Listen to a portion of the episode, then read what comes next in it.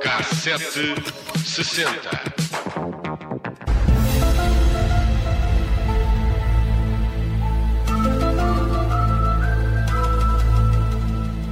Nunca se falou tanto em ovnis e extraterrestres como agora.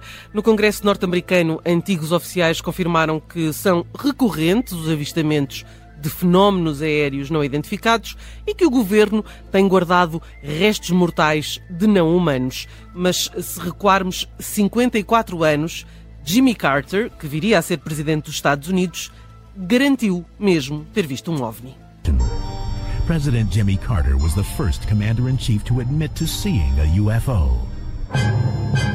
Carter was known as UFO president because he actually talked about his sighting. A UFO group had contacted him, wrote him a letter, and said, Could you fill out our sighting report? Jimmy Carter filled out the sighting report, and uh, the rest is history.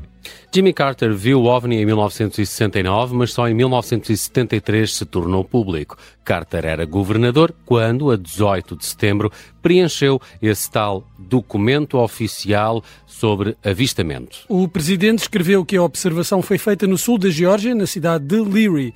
Carter escreveu que outras 10 pessoas estavam consigo naquele momento, embora não tenha dito em que estado é que se encontravam. Não sei. Foi no fim de um jantar? Ah, depois, não sei. Não, eram sete e um quarto, não era Ah, da manhã, era da manhã? Mas, Não, mas da os americanos são puritanos, eles ah, jantam cedo.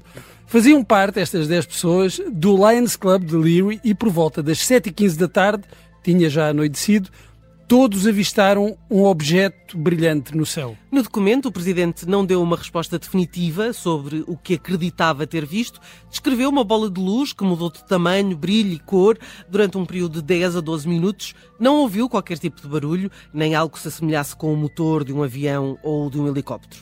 Quanto à localização no céu, Carter disse que eram visíveis estrelas e que o objeto estava a aproximadamente 30 graus acima do horizonte. No documento pode ler-se, era quase igual à Lua, talvez um pouco menor, e variava de mais brilhante e maior que um planeta até ao tamanho da própria Lua. Foi difícil para Carter descrever a, proximidade do objeto, escrevendo que às vezes chegava a 300, m- a 300 metros e em outras a 1000 metros.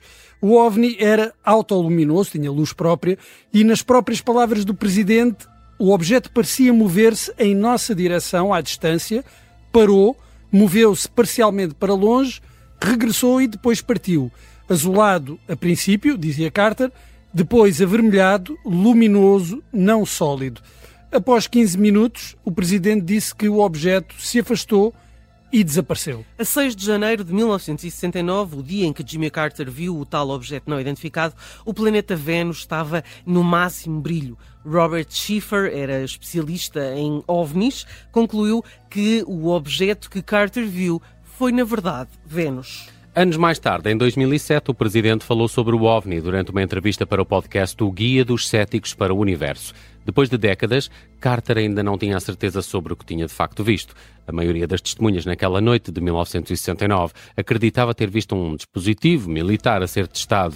No entanto, o presidente disse que nunca foi capaz de chegar a essa conclusão. No podcast, os ouvintes perguntaram se o presidente poderia ter visto Vênus, mas Carter foi rápido a desmontar o argumento. Disse conhecer bem os planetas, que estava familiarizado com Vênus e que até tinha um telescópio amador. Nos documentos arquivados na biblioteca Jimmy Carter há informação sobre o avistamento com um excerto do National Enquirer em que Carter garantia que se se tornasse presidente disponibilizaria ao público todas as informações sobre ovnis e acrescentou: "Estou convencido que os ovnis existem porque vi um".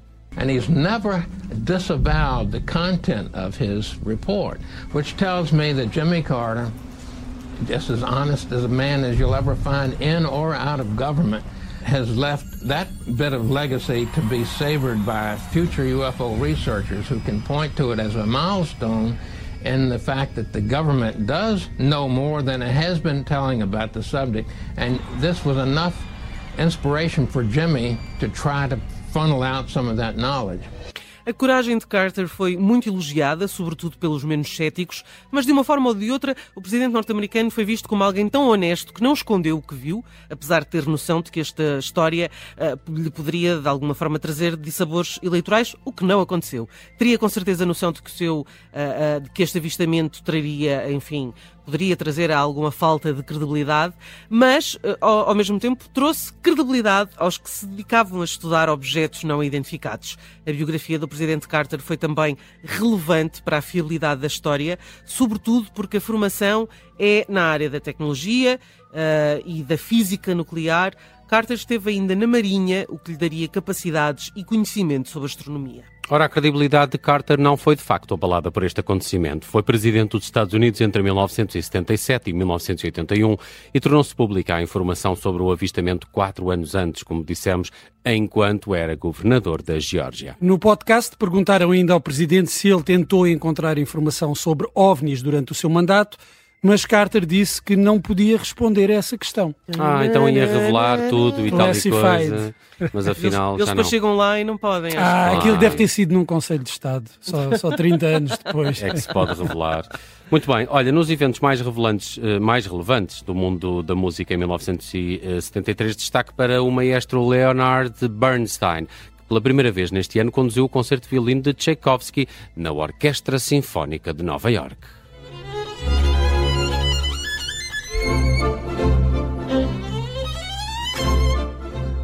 Premiado autor de West Side Story vai ter eh, em dezembro um retrato cinematográfico na Netflix com Bradley Cooper a interpretar o carismático compositor e condutor de orquestras. Estamos todos em pulgas para ver esse filme, não é? Eu parece estou que, com muita curiosidade. Parece que deu que falar em, uh, foi em Veneza que foi apresentado há dias, no início de setembro. Ah, já deu que falar? Sim.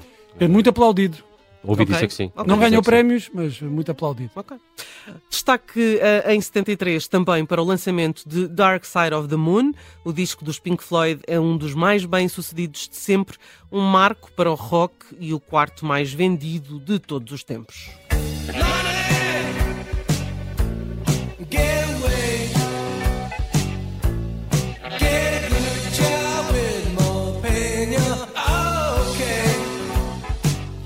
Vamos ao que interessa. Eurovisão 1973, o Luxemburgo ganhou uh, pelo segundo ano consecutivo. Tu te reconnaîtras, de Anne-Marie David, foi a mais votada, deixando a nossa tourada de Fernando Tordo no décimo lugar. Entram guizos, chocas e capotes e mantilhas pretas. Entram espadas, chifres e derrotes e alguns poetas. Entram bravos, cravos e bichotes, porque tudo mais são tretas. Mas o mais importante acontecimento do mundo da música, uh, em 1973, deu-se a 11 de agosto, embora se calhar na altura não tivessem noção disso.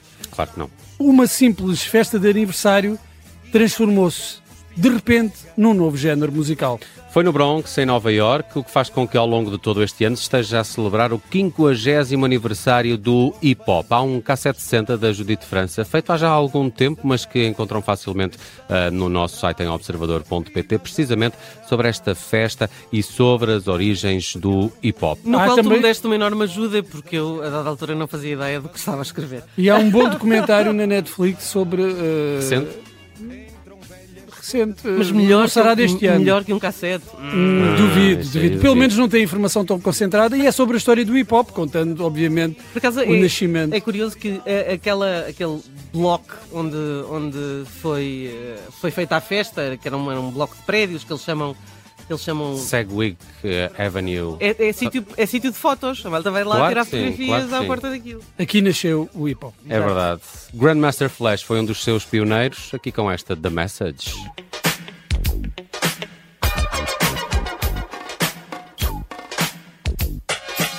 It's like a jungle sometimes. It makes me wonder how I keep from going under.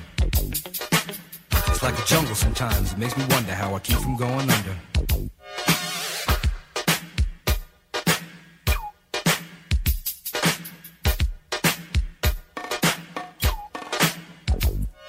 My brother's doing fast on my mother's TV. Says she watches too much, it's just not healthy. All my children in the daytime Primetime Dallas at night.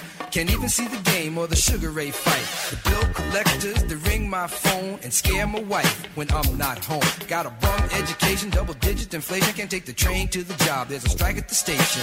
Me on King Kong standing on my back. Can't stop to turn around. Broke my sacroiliac. A mid-range migraine, cancer membrane. Sometimes I think I'm going insane. I swear I might hijack a plane. Don't push me.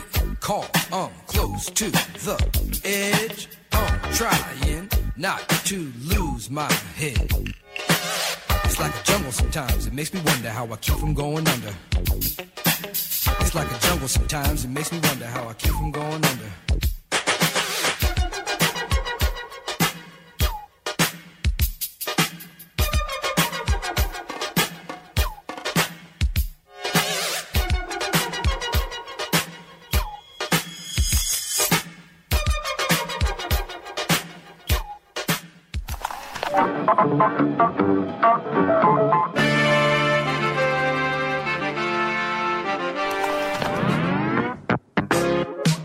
Cassete 60.